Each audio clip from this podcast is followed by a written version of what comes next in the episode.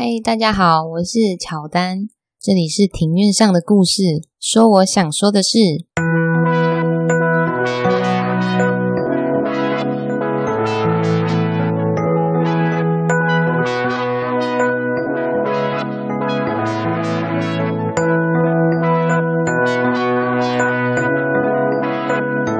因为我喜欢故事，所以透过故事来认识有兴趣的事。这里有历史，有书籍，有电影，有风土，还有那些你没注意到的事。让我们一起在这里扩散你我的故事宇宙，还有那些故事所延伸出的观点。今天脱离静红的保护伞啦，我自己要讲一个主题。感谢正在收听的你给我这个机会哦。本节目透过 First Story Studio 上传，感谢 First Story 提供技术软硬体支援。让我们放心、集中精神的制作节目。First Story 是一间提供 Podcast 各项服务的公司，也有出 App 哦。你可以在上面找到任何你想收听的节目。最重要的是提供 Podcast Hosting 的业务，限时终身免费中，服务内容通通帮你搞定。如果你对 Podcast 也有兴趣的话，欢迎在 Google Play 商店、Apple App Store 下载 First Story App。来了解更多的详情。那先来聊聊近况好了。那最近呢，因为我其实大概从今年的四月底开始执行一项，呃，应该说是减肥的减肥计划。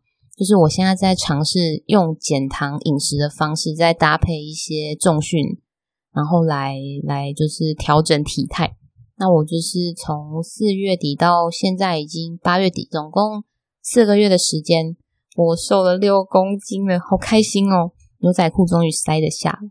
其实之前也穿得下，只是说之前穿下去的感觉会有点像像灌香肠，就是裤子会很贴。那现在穿起来，终于是有比较好看的身形了。那就是我本身有在研究一些减糖饮食，然后。有加入 FB 一个人数很多的一个社团。那如果说你们有听众有兴趣想要了解关于减糖部分的话，欢迎你们就是可以在那个评论的地方留言给我们，然后让我们知道，我们可以来交流。好，那现在要来聊一下我今天选定的主题。今天要讲的主题是关于伊斯兰。那我会选这个主题，是因为我发现穆斯林的人口真的很多。世界各地几乎都能够见到他们的身影，包括台湾也是。有时候见到女性穆斯林的看护推着阿公阿妈去公园晒太阳，或者是在台北车站的那个黑白的棋盘格大厅，也聚集着大量的穆斯林。即使是在炎热的夏天，他们也都有个明显的特征，就是女性都会包裹头巾，或是再加上连身的罩袍，觉得很佩服他们。因为台湾天气的热是带点潮湿的那种，会让人觉得烦躁，所以呢，也好奇伊斯兰教是什么样的原因可以让人这么的虔诚幸福，而且信徒众多，占了全球人口将近有四分之一。伊斯兰教徒称作穆斯林，在阿拉伯文里面的意思是绝对的皈依者，而伊斯兰本身的意思则是指对神的绝对服从。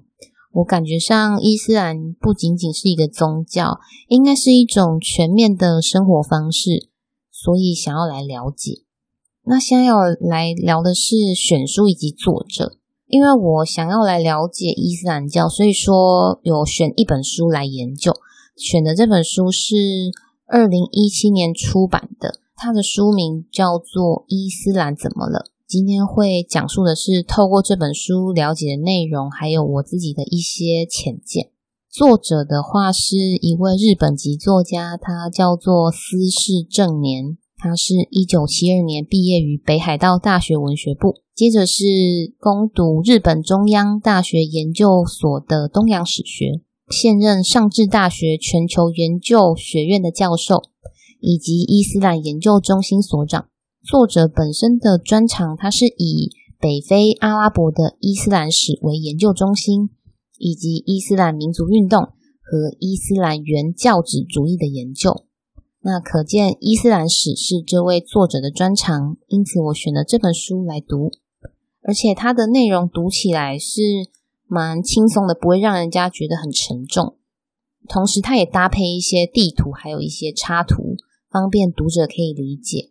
那我是在博客来上面购买的。如果说有兴趣参考的话，我会在那个详细资讯的地方贴上连结。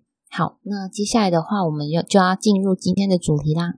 那我会在节目的内容带大家初步的了解关于伊斯兰的世界。因为准备的内容有点多，所以我会分成上下两集来讲解。上集的部分会提到的是关于人口组成、伊斯兰的基本，还有常见的误解，这些属于比较概念性的内容。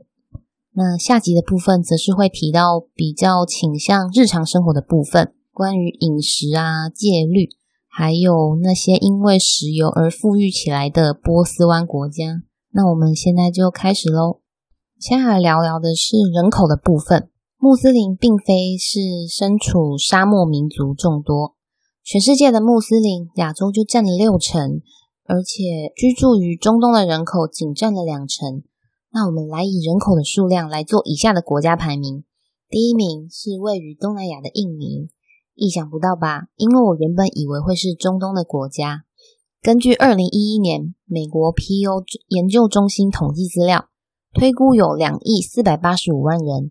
第二名是位于南亚的巴基斯坦，约有一亿七千八百一十万人。第三名是拥有宝莱坞电影工业的印度，约有一亿七千七百二十九万人。好，那接下来要了解的是伊斯兰最根本的六性五功，也就是穆斯林们要实践的事情，超越了宗教的框架，从日常生活到政治，一切都息息相关。所以这就是可称作伊斯兰世界的原因，因为一切事物的运作基础都是密不可分的。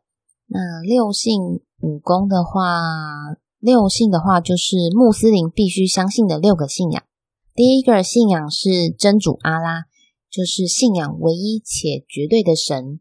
穆斯林必须把一切交给他，皈依他，不承认阿拉以外的神，因为他们信仰的是只有。一位神，那跟我们台湾本土的民间信仰比较不同。像我们本土的信仰的话，就会有嗯妈祖啊，或是观世音菩萨这么多。那这个的话，就跟他们完全不一样。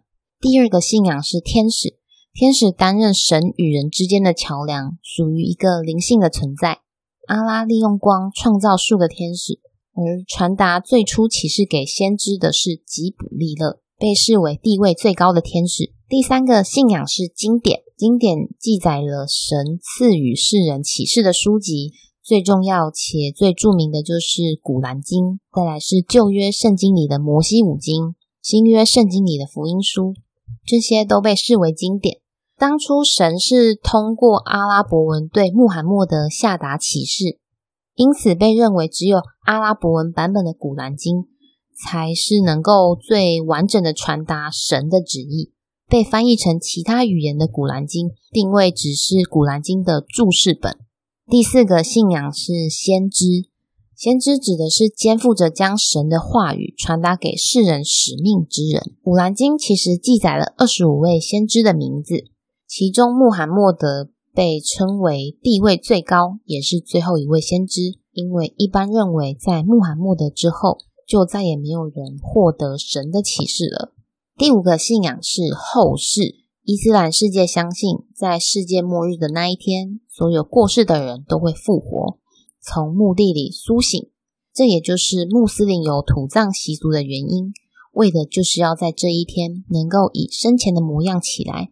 这个描述听起来好像蛮……嗯，我觉得有点震撼，因为就是大家同时醒过来。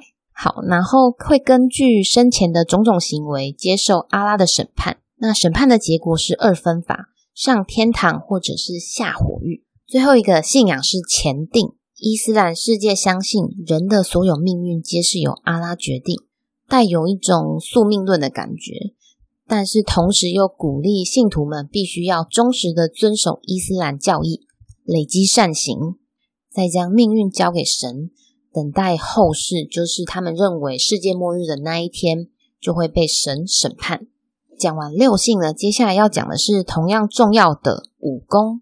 单凭以上六个信仰还不够完备哦，还不算是非常完整的伊斯兰，还要再加上五个与日常生活中必须要实践的功课。第一个的是正信，正信的意思是信仰作证。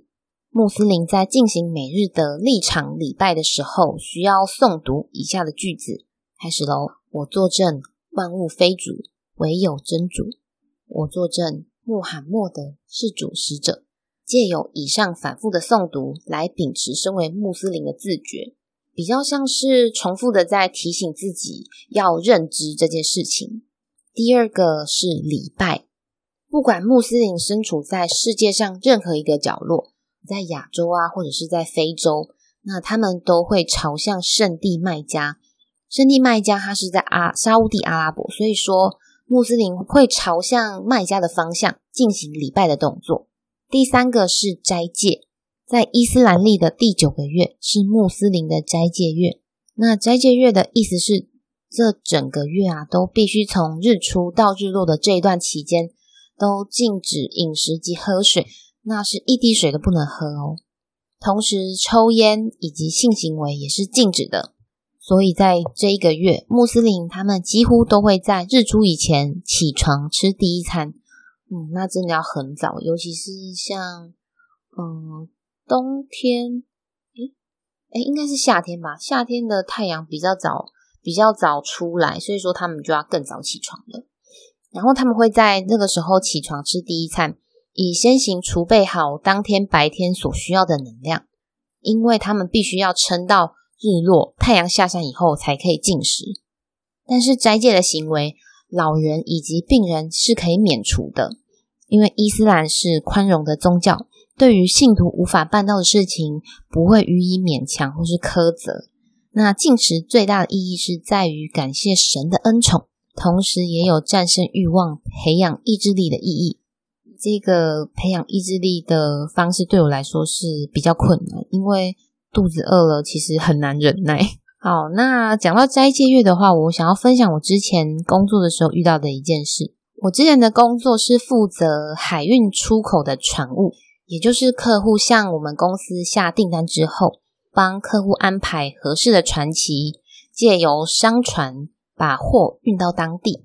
那当时我们的客户是位于孟加拉的吉大港，那货物抵达当地的时候，刚好碰上他们的斋戒月，白天都没有吃东西跟喝喝水。那呃，大家可以想象，所以说相对的体力可能也不是那么充沛，会会比较可能会比较虚弱一点，因为体力不够的关系，所以说他们当地的港口还有码头作业就很慢。那那时候，我跟我们家的业务都很担心，客户很晚才会提货，怕被收取额外的费用。因为如果说额外再产生一些费用的话，就会很尴尬，就会比较难去认定说是应该是我们卖家还是买家应该要负责。那幸好后来是没有预期的，所以说客户也是有顺利提到货，也没有产生额外的费用。好，那现在要讲的第四个功课是称作天课。那天课的意思是法定施舍。那这个天课跟自发性的捐款不一样哦，不是像自由乐捐的意思。那它像是在沙乌地阿拉伯啊，或是巴基斯坦这些少数的国家，他们会以天课的名义来向人民财产征收税金。但是在大部分的伊斯兰国家，是由公家机关或是社福团体会根据自动申报的财产来征收天课。主要的目的是要用来救济贫穷者或是失业者，然后以及支撑着整个国家社会福利制度。那第五个是朝圣，朝圣的话，穆斯林一般认为，在经济面以及健康面的允许之下，一生当中务必要有一次前往圣地麦加朝圣。麦加的位置刚刚有提到，它是在沙乌地阿拉伯。那相对于比较遥远国家的穆斯林，因为需要的旅费会比较多，所以有有部分的穆斯林他们是常年的储蓄来筹措旅费，而卖家是禁止穆斯林以外的人进入的。从海外要前往当地的人，必须先行取得沙乌地阿拉伯的签证，然后在朝圣月的前七天先行抵达，这样才是允许的。再来是。关于禁止偶像崇拜的部分，前面已经提到，伊斯兰世界相信的是唯一的神阿拉，而像是嗯比较早期古希腊时期信仰的各种神祇，宙斯啊、雅典娜、阿波罗，然后还有印度教，台湾的信仰也是神明众多，嗯，妈祖啊、观世音啊、关公啊、文昌君等等，嗯，比较像是我觉得我们台湾。的呃传统的道教比较像是每个神他会有呃各司其职，就每个神他会有自己的强项，就像文昌君他保佑的是要考试的人，想要怀孕的人就会去拜注生娘娘，然后还有一些嗯、呃、单身的朋友就会去霞海城隍庙拜月老，然后在伊斯兰的世界里其实是呃不承认阿拉以外的神，那阿拉也是被禁止。塑造成神像或者是绘画，就不像我们的庙宇里面会供奉神像。那他们要表示阿拉的话，主要会用阿拉伯文的“阿拉”字样来表示，来表示他们唯一的神。然后我们提到的先知穆罕默德，他也是没有神像或者是绘画。那伊斯兰教禁止偶像崇拜，其实是为了要弭平因为比较而产生的对立，因为他们觉得说信徒可能会因为比较哪一位。偶像更好，而产生他们所不乐见的对立，就是减少冲突啊，不必要的对立等等。接下来要提的是，嗯，常见的误解，因为我一开始也以为说他们是起源于沙漠的宗教，那其实伊斯兰教它并非是起源于沙漠的宗教，它是在绿洲的商业城市中兴起的。虽然说阿拉伯半岛大部分是沙漠地形。就是给人的印象就是，嗯，沙子很多，然后有呃可以骑骆驼，但是那个南端啊有适合农耕的沃土以及海上贸易的据点，西部地区则是零星分布了绿洲都市。那这些绿洲都市是受惠于少量的雨水还有地下水的润泽，而麦加就是从这个绿洲发展出来的。自古以来，阿拉伯半岛的位置就是连接亚洲以及非洲陆海贸易的重要据点。后续会提到的伊斯兰教的广布也与此有很直接的关系。第二个常见的误解就是，嗯，会呃不小心以为说他们对于异教徒比较不抱持宽容的态度。那虽然说伊斯兰不鼓励多神信仰以及偶像崇拜，但是对于异教徒也是抱持着宽容的态度。古兰经里面也记载着不得强迫信教。发展早期的阶段，对于异教徒是只要缴纳税金就予以认可。这个行为是相对于一些异教徒受到迫害的例子，已经显得宽容且温和了许多。再来，另外一个常见的误解是以为有排他性，因为像是犹太教啊，他们是有排他性的，基本上只接纳犹太民族，而伊斯兰是没有这样的。他们是认为说，不只是因为阿拉伯人而存在的宗教是对外开放的。呃，《古兰经》记载着，凡信徒皆兄弟，不管你住在哪一个国家，只要有共同的信仰，大家都是伊斯兰共同体的成员，那会称作温马。温马既不是基于血缘，也不是仰赖地缘关系，而是因信仰而结合的共同体。嗯，就像是。我住在，假设说我是穆斯林，我住在台湾，然后我的朋友住在日本，然后他也是信仰信仰伊斯兰教，那我们我们其实就是我们都是一体的，我们都是称作温马。那温马的话是在人呃是人人在神之前皆为平等的状态。基于这个理由，所以并不像基督教他们有神父啊、牧师，或者是佛教有僧侣那样有神职人员的状况。那伊斯兰是没有神职人员的，所有穆斯林都是直接面对神，就连穆罕默德也不例外，并不像基督教那样的有神格化的意识存在。再来常见的误解是圣战，那圣战的话，听见这个词，其实很容易让人家误以为是将战争合理化的一个行为。我觉得或许是因为我们听过好几次恐怖攻击的事件，新闻媒体也都提及这个词的关系。所以说才会让才会让我们有一种嗯，应该说是贴标签吧，会有这种感觉。那其实圣战它的原意呢，是为目的而努力。当时的时空背景是穆罕默德在传递神的旨意，就是传达伊斯兰教给世人的时候，曾经受到异教徒严重的迫害。那圣战一词，它在当时其实是指为了守护伊斯兰信仰而与异教徒抗战。对于不必要的战争，伊斯兰是采取禁止的态度。那再来要提到的是，为什么伊斯兰教可以广布在那么多国家的原因？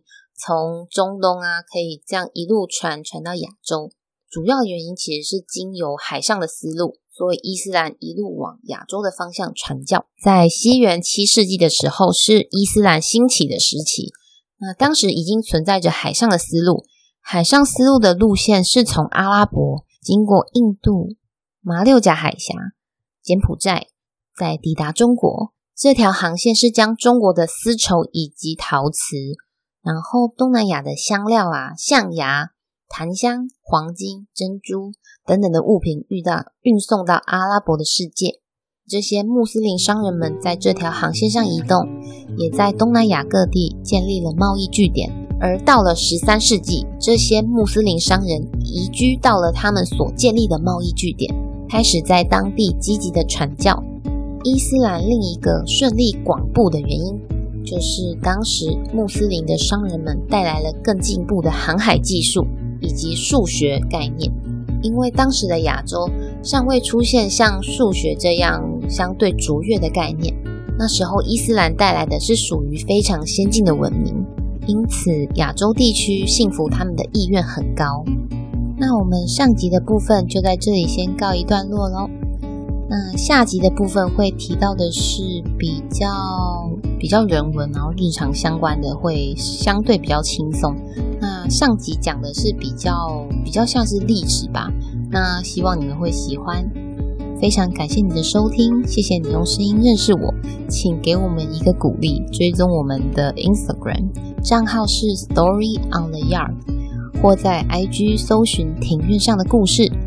那别忘了，我们下集要见哦！伊斯兰还没有聊完，那就先这样喽，拜拜。